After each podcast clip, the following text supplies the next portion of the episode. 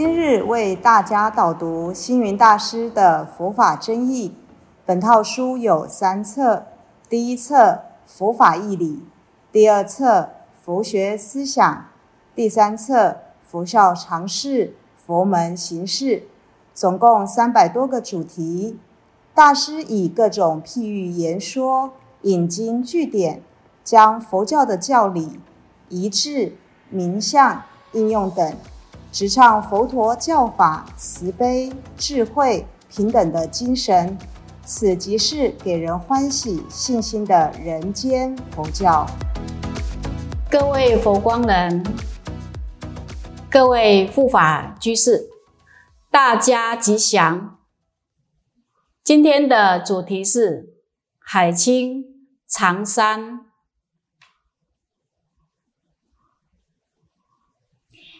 一般人只要见到穿着海青或长衫，就会认为这是出家人。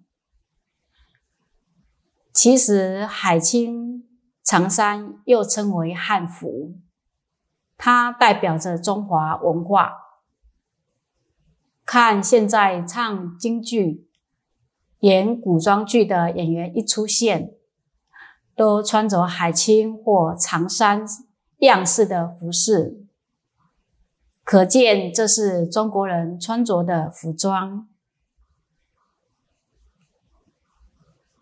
时代变迁，穿着也改变了。清末明初，西风。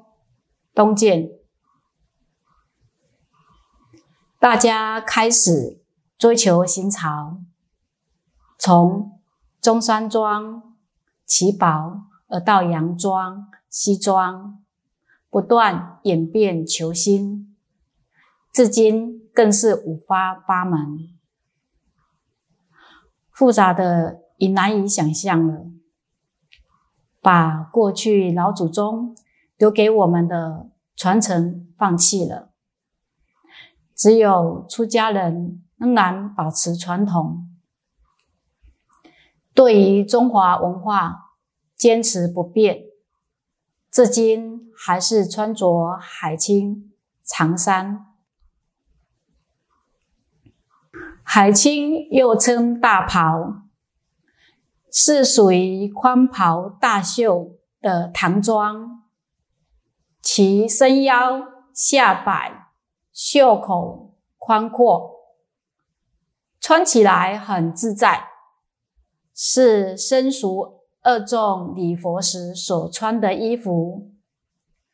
所谓两袖清风，潇洒自在，如同大海一样深广包容，又像波浪一样飘然无碍。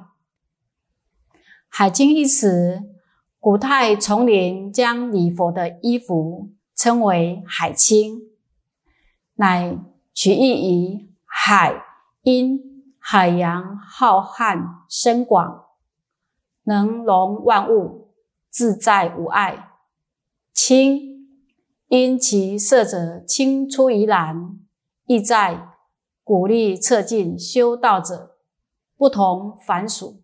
代代更盛。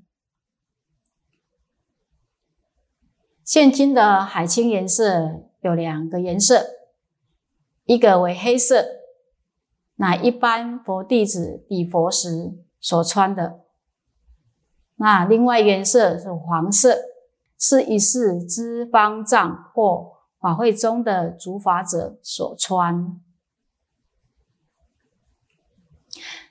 那参加法会一定要穿海青吗？海青为我国佛门生俗二众礼佛时所穿的服装，相当于世俗所称的正式礼服。参加法会时，并未硬性规定非要。穿海青不可，但如果就庄严坛场而言，能有统一的海青，更能使法会显得隆重庄严色重。唐朝李白云：“翩翩舞广袖，似鸟海东来。”这是形容佛教法府海清缝合的广袖。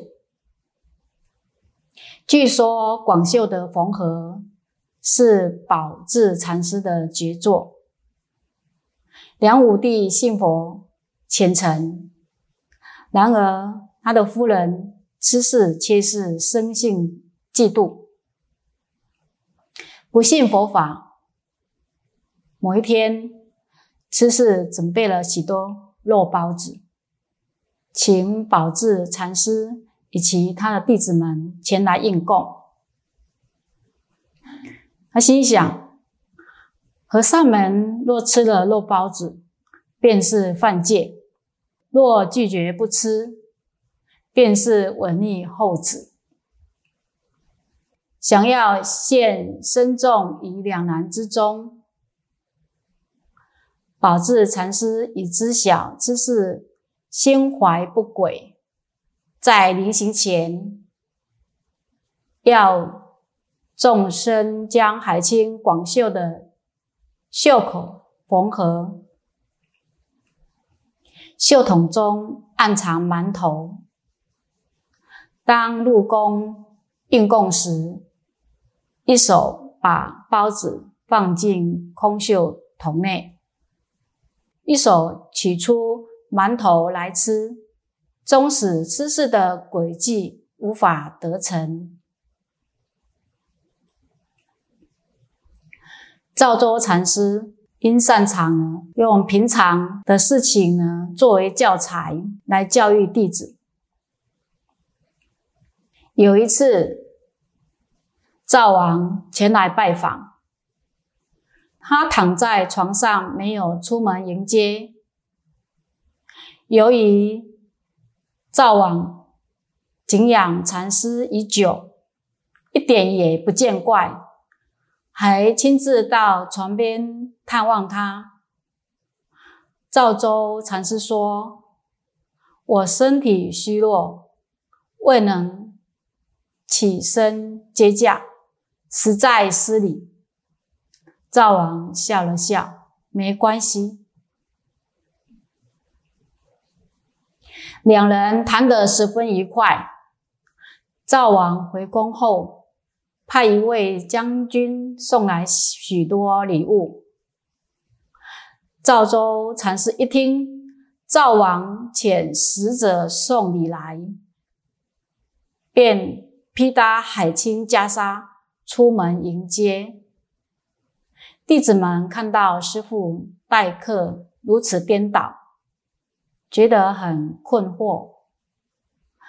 赵州禅师为他们示意说：“你们不了解吗？我的待客之道有三等，上等客人来，我睡在床上。”用本来面目相待，中等客人我就不动不静，随缘坐在课堂迎接。下等客人需要应酬，我就披搭袈裟随俗出门迎接。所以说，阎王好见。小鬼难缠啊！长衫又称长褂，是出家人的常服，仿唐装，领口斜部加以割结缝缀，以表征福田百纳之意，有别于海青的袖口宽大。长衫的袖口比较窄，只有出家身众可穿。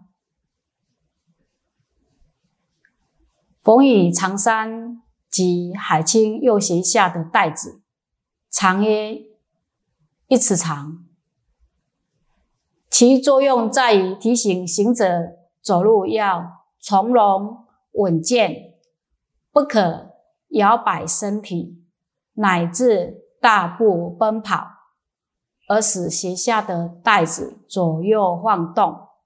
因此，稳带有训练行仪的功用。社会人士见到佛教徒到寺院来参加法会或者受戒等，穿着海青，不必觉得什么古怪新奇，因为这是我们历史悠久的文化。对这一点尝试，应该要有所了解。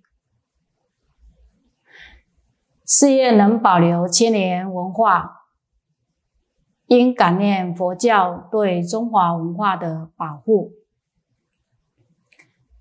除了衣着，像寺院建筑，好比宫殿式的建筑，格局布置重重叠叠、层层进进，几门几间。在在都是中华文化的呈现。佛教因应社会的改变、人心的需要，慢慢地成为大楼式的建筑，却不改佛教与中华文化的结合。因此，文化可以不断的更新。但我们不能忘记过去优良的文化。当我们在接受现代文明的同时，也要把现代和传统做个调和。感谢大家的聆听，如有疑问，请于影片下方留言。祝福大家！六十吉祥，深入经藏，智慧如海。